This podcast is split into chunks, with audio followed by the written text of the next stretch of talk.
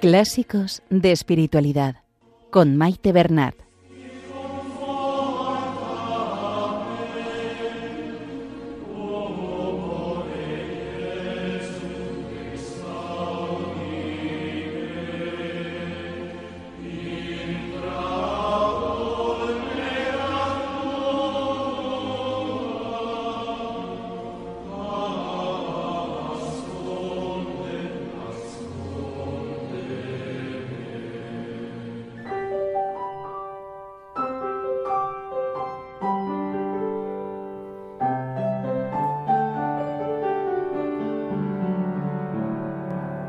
Un saludo a todos los oyentes de Radio María y bienvenidos al programa Clásicos de Espiritualidad.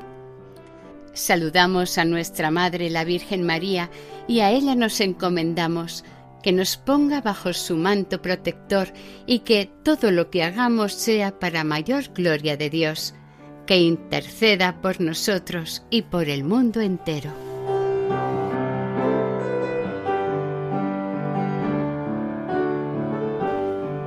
Estimados oyentes, estamos escuchando la lectura de Introducción a la vida devota de San Francisco de Sales.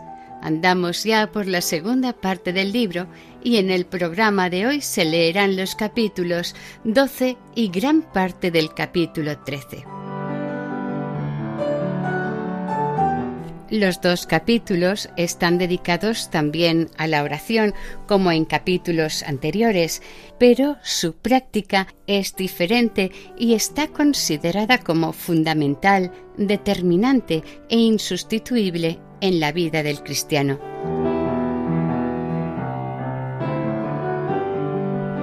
San Francisco de Sales nos habla primero de la importancia de los retiros espirituales, pero atención, estos no se refieren a la idea que tenemos hoy en día de apartarnos unos días del ruido del mundo y dedicarnos a la oración y meditación. Con retiros espirituales se refiere a un retiro del alma, a refugiarse por unos momentos del mundo y penetrar en el corazón para tener un breve encuentro con Dios varias veces al día y en medio de los quehaceres cotidianos. Y aunque siempre aconseja dejarse llevar por el espíritu, nos habla de ejaculatorias, pensamientos, etcétera, que durante el día o en estos cortos periodos de encuentro con Dios, en medio del mundo, podemos elevar al cielo.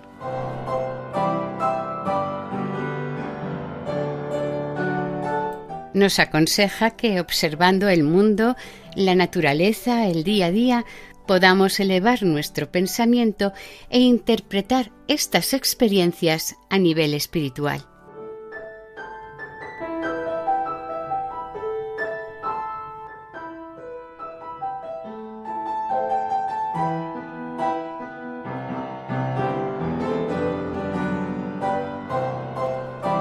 Comenzamos la lectura.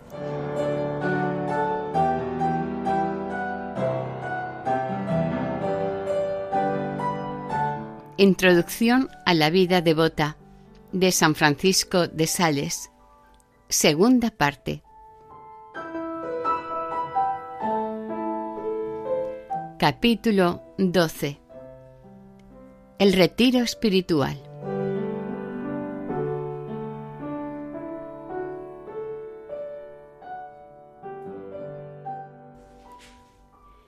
En este punto, amada Filotea, es donde deseo que sigas mi consejo, porque es aquí donde se encuentra uno de los recursos más seguros para tu aprovechamiento espiritual.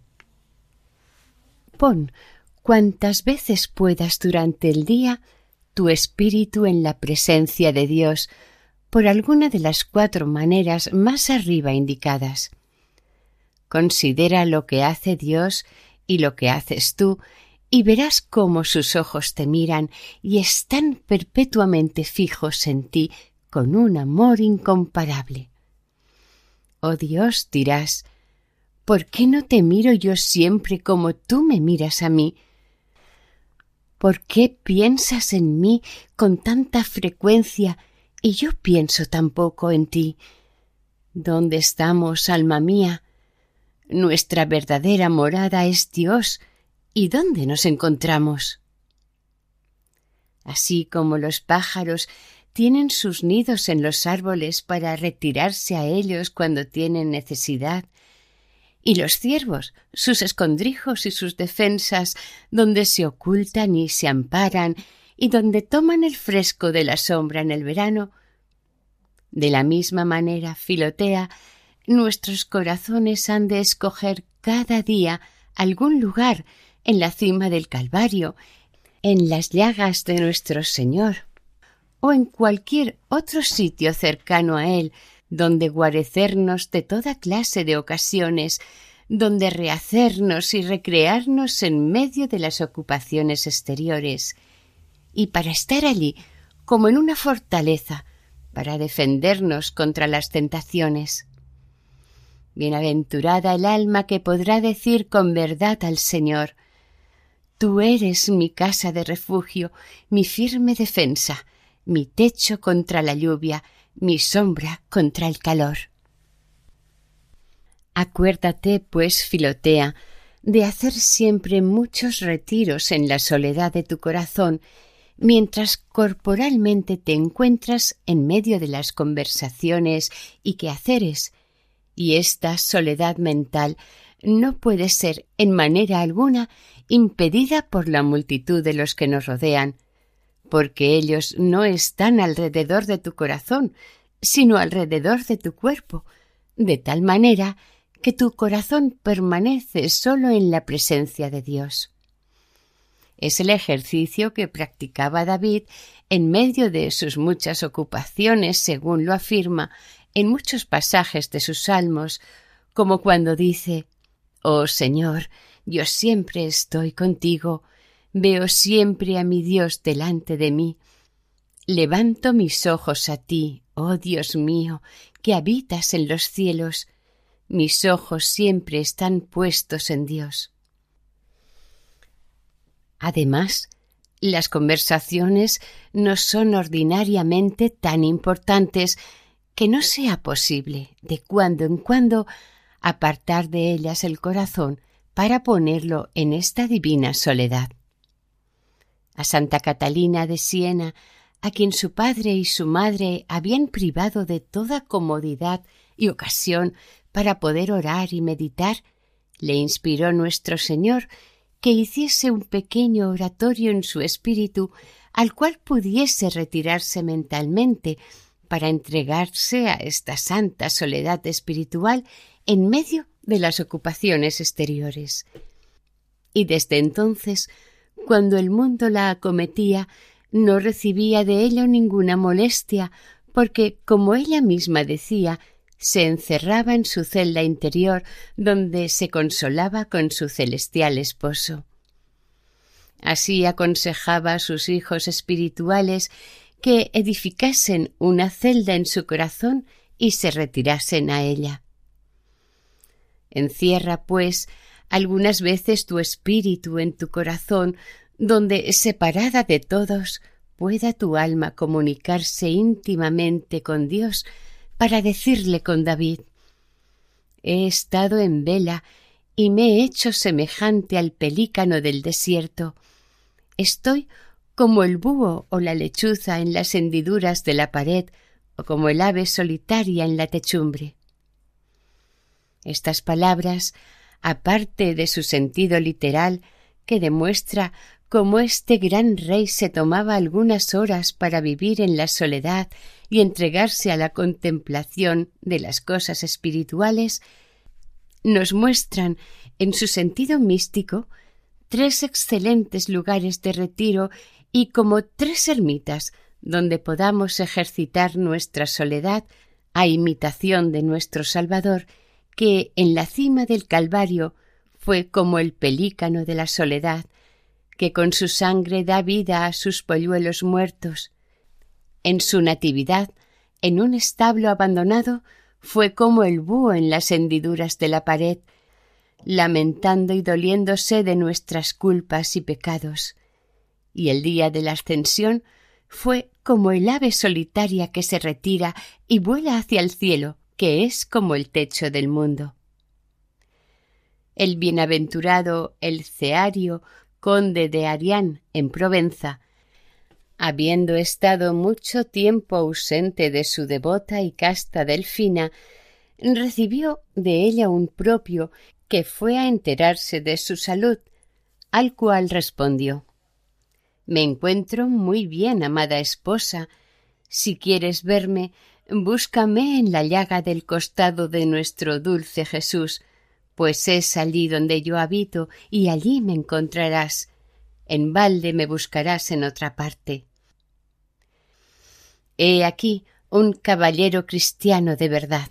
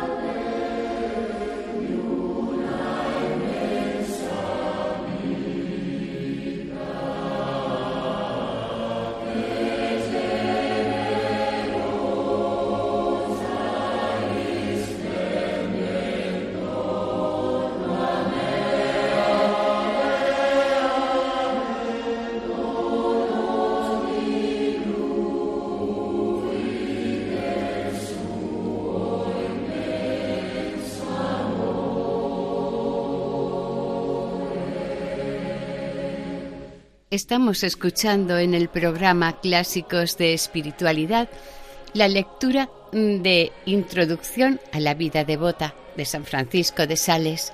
Continuamos con el capítulo 13 de la segunda parte.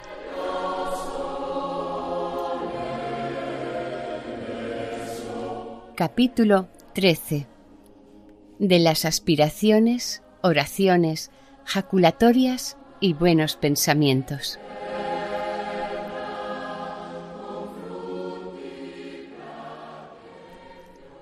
Nos retiramos en Dios porque aspiramos a Él, y aspiramos a Él para retirarnos en Él, de manera que la aspiración a Dios y el retiro espiritual son dos cosas que se completan mutuamente y ambas proceden y nacen de los buenos pensamientos. Levanta, pues, con frecuencia el corazón a Dios, Filotea, con breves pero ardientes suspiros de tu alma. Admira su belleza, invoca su auxilio, arrójate en espíritu al pie de la cruz, adora su bondad, pregúntale con frecuencia sobre tu salvación, ofrécele mil veces al día tu alma, fija tus ojos interiores en su dulzura, alárgale la mano como un niño pequeño a su padre, para que te conduzca, ponlo sobre tu corazón, como un ramo delicioso. Plántalo en tu alma como una bandera y mueve de mil diversas maneras tu corazón para entrar en el amor de Dios y excitar en ti una apasionada y tierna estimación a este divino esposo. Así se hacen las oraciones jaculatorias que el gran San Agustín aconseja con tanto encarecimiento a la devota dama proba. Filotea, nuestro espíritu, entregándose al trato, a la intimidad y a la familiaridad con Dios, quedará todo él perfumado de sus perfecciones, y ciertamente este ejercicio no es difícil, porque puede entrelazarse con todos los quehaceres y ocupaciones, sin estorbarlas en manera alguna, porque ya en el retiro espiritual, ya en estas aspiraciones interiores, no se hacen más que pequeñas y breves digresiones que no impiden, sino que ayudan mucho a lograr lo que pretendemos. El caminante que bebe un sorbo de vino para alegrar su corazón y refrescar su boca, aunque para ello se detiene unos momentos, no interrumpe el viaje, sino que toma fuerzas para llegar más pronto y con más alientos, no deteniéndose, sino para andar mejor. Muchos han reunido varias aspiraciones vocales que verdaderamente son muy útiles, pero si quieres creerme, no te sujetes a ninguna clase de palabras, sino pronuncia con el corazón o con los labios las que el amor te dice, ya que él te inspirará todas cuantas quieras. Es verdad que hay ciertas palabras que, en este punto, tienen una fuerza especial para satisfacer al corazón. Tales son las aspiraciones tan abundantemente sembradas en los salmos de David, las diversas invocaciones del nombre de Jesús y las expresiones amorosas escritas en el cantar de los cantares. Los cánticos espirituales también sirven para este fin, con tal que se canten con atención. Finalmente, así como los que están enamorados, con un amor puramente humano y natural, tienen siempre fijos sus pensamientos en el ser querido, su corazón lleno de afectos para con él, su boca llena de sus alabanzas, y durante su ausencia no pierden coyuntura de manifestar su amor por cartas, y no encuentran árbol en cuya corteza no graben el nombre del ser amado. De la misma manera, los que aman a Dios no pueden dejar de pensar en Él, suspirar por Él, aspirar a Él, hablar de Él, y querrían, si fuese posible, imprimir sobre el pecho de todas las personas del mundo el santo y sagrado nombre de Jesús. Y a esto les invitan todas las cosas, y no hay criatura que no les anuncie las alabanzas de su amado, y como dice San Agustín, sacándolo de San Antonio, todo cuanto hay en el mundo les habla un lenguaje mudo, pero muy inteligible, en alabanza de su amor. Todas las cosas les inspiran buenos pensamientos, de los cuales nacen después muchos movimientos y aspiraciones hacia Dios. He aquí algunos ejemplos.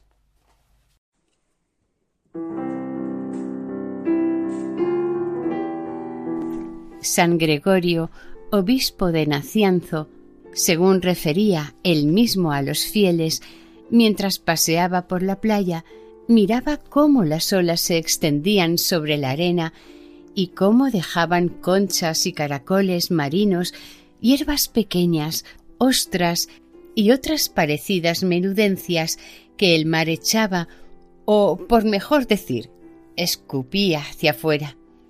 Después otras olas volvían a engullir y a coger de nuevo una parte de aquello, mientras que las rocas de aquellos contornos permanecían firmes e inmóviles por más que las aguas las azotasen fuertemente. Pues bien, acerca de esto tuvo este hermoso pensamiento, a saber, que los débiles, imitando a las conchas, a los caracoles y a las hierbas, ora se dejan llevar de la aflicción, ora de la consolación, hechos juguete de las olas y del vaivén de la fortuna, mientras que las almas fuertes permanecen firmes e inmovibles a toda clase de vientos, y estos pensamientos le hicieron repetir estas aspiraciones de David. Oh Señor, sálvame, porque las aguas han entrado hasta mi alma. Oh Señor, líbrame del abismo de las aguas. Me he hundido hasta lo más profundo del mar y la tempestad me ha sumergido. Y es que entonces estaba afligido por la injusta usurpación que de su obispado había intentado Máximo. San Fulgencio, obispo de Ruspa, encontrándose en una asamblea general de la nobleza romana a la que Teodorico, rey de los godos, arengaba al ver el esplendor de tantos magnates, cada uno de los cuales asistía según su categoría, exclamó Oh Dios, qué hermosa debe ser la Jerusalén celestial si acá abajo aparece tan brillante la Roma terrenal. Y si en este mundo andan en medio de tantos esplendores los amadores de la vanidad, qué gloria debe estar reservada en el otro mundo a los contempladores de la verdad. Se dice que San Anselmo, arzobispo de Canterbury, cuyo nacimiento ha honrado en gran manera a nuestras montañas, era admirable en esta práctica de los buenos pensamientos. Una liebre, acosada por los perros, corrió a refugiarse bajo el caballo de este santo prelado, que entonces iba de viaje como a un refugio que les surgirió el inminente peligro de muerte. Y los perros, ladrando alrededor, no se atrevían a violar la inmunidad del lugar donde su presa se había refugiado. Espectáculo verdaderamente extraordinario que causaba risa a toda la comitiva, mientras el gran San Anselmo, llorando y gimiendo, decía a vosotros reís, pero el pobre animal no ríe. Los enemigos del alma, perseguida y extraviada por los senderos tortuosos de toda clase de vicios, la acechaban en el trance de la muerte para arrebatarla y devorarla, y ella, llena de miedo, busca por todas partes auxilio y refugio, y si no lo encuentra, sus enemigos se burlan y se ríen y dicho esto, se alejó suspirando. Constantino el Grande honró a San Antonio escribiéndole cosa que dejó admirados a los religiosos que estaban a su alrededor, a los cuales dijo ¿Por qué os admiráis de que un rey escriba a un hombre? Admirad más bien que el Dios eterno haya escrito su ley a los mortales y más aún que les haya hablado de tú a tú en la persona de su Hijo.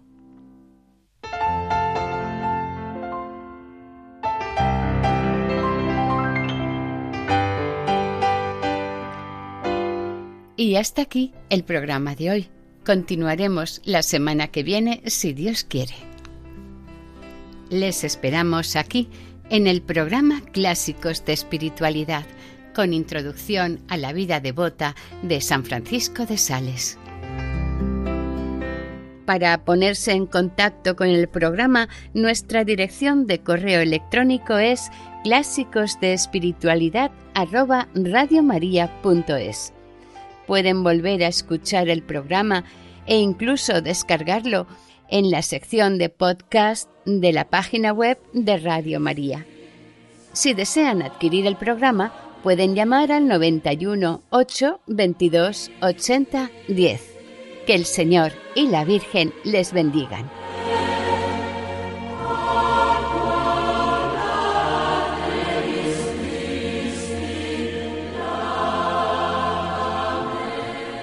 Han escuchado en Radio María Clásicos de Espiritualidad con Maite Bernat.